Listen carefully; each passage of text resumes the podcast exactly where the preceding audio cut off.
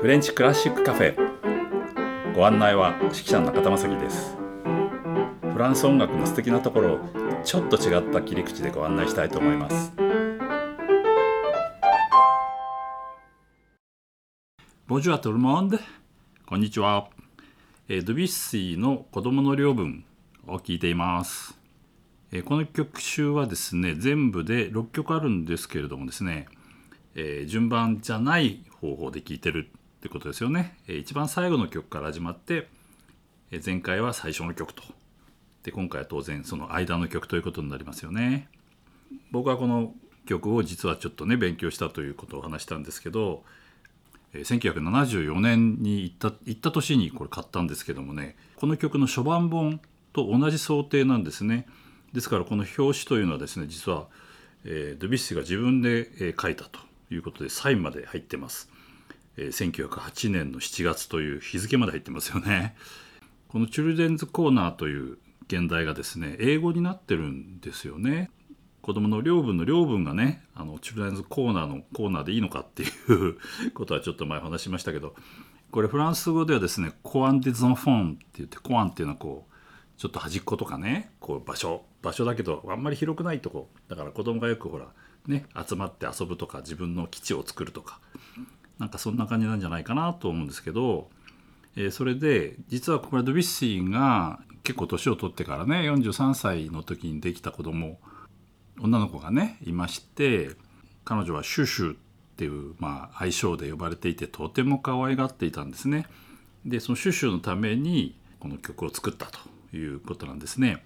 ということはまあもちろんまだ子供さんはちっちゃいから子供が弾くわけではなくて聴かせようと思って書いたその割にはね音楽的にはとても難しいんですけれどもね。ということで、えー、1曲目は「ドクター・グラドゥス・アド・パルナッスム」で6曲目の「ゴリウォーグズ・ケイク・ウォーク」この2曲はね聴いたわけなんですけども今日は他の曲を聴いていきます。まず聴いていただくのは「The Little Shepherd」っていうのが現代ですね。小さな羊飼い。まあ聞くとねあれ？これどっかでこんなのあったんじゃないかなっと思うような感じの曲です。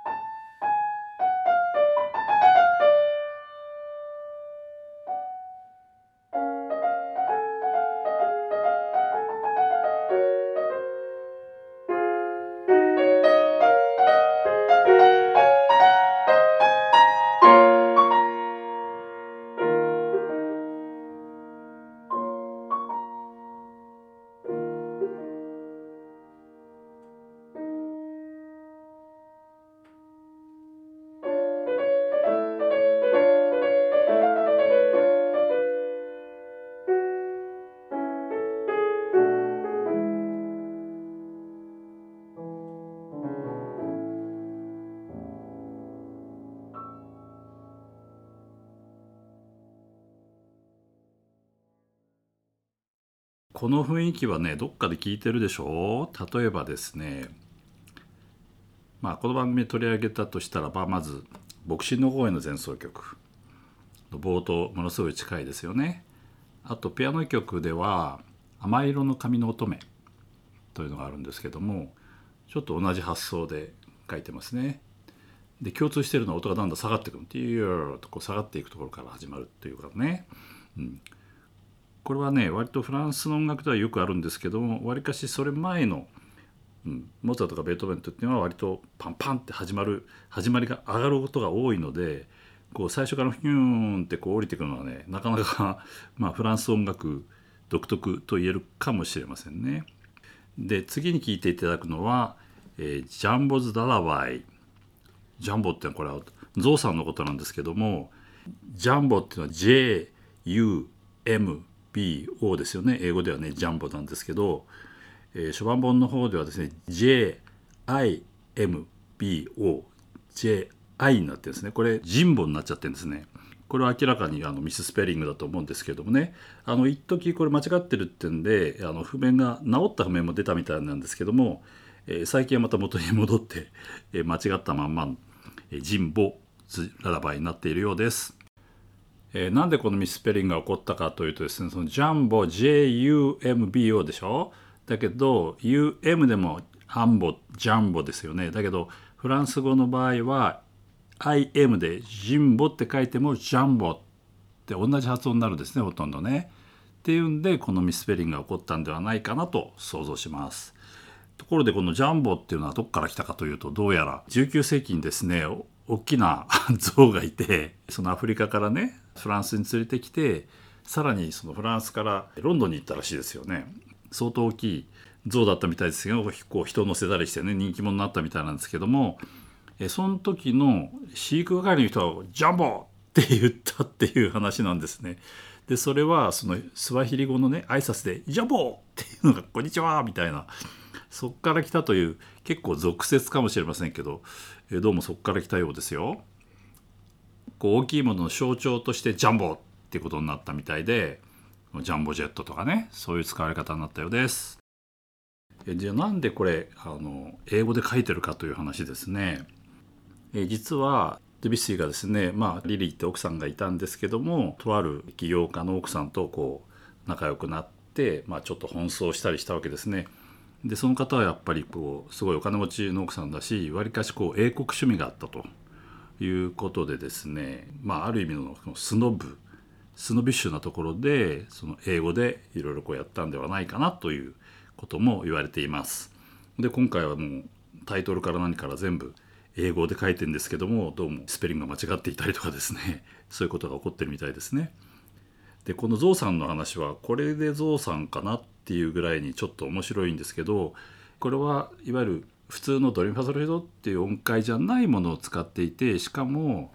えー、2度って言って、まあ、ドとレ隣の音がピャンピャンってこうぶつかる音が多用されています。ではゾウさんの子守歌を聴いてみましょう。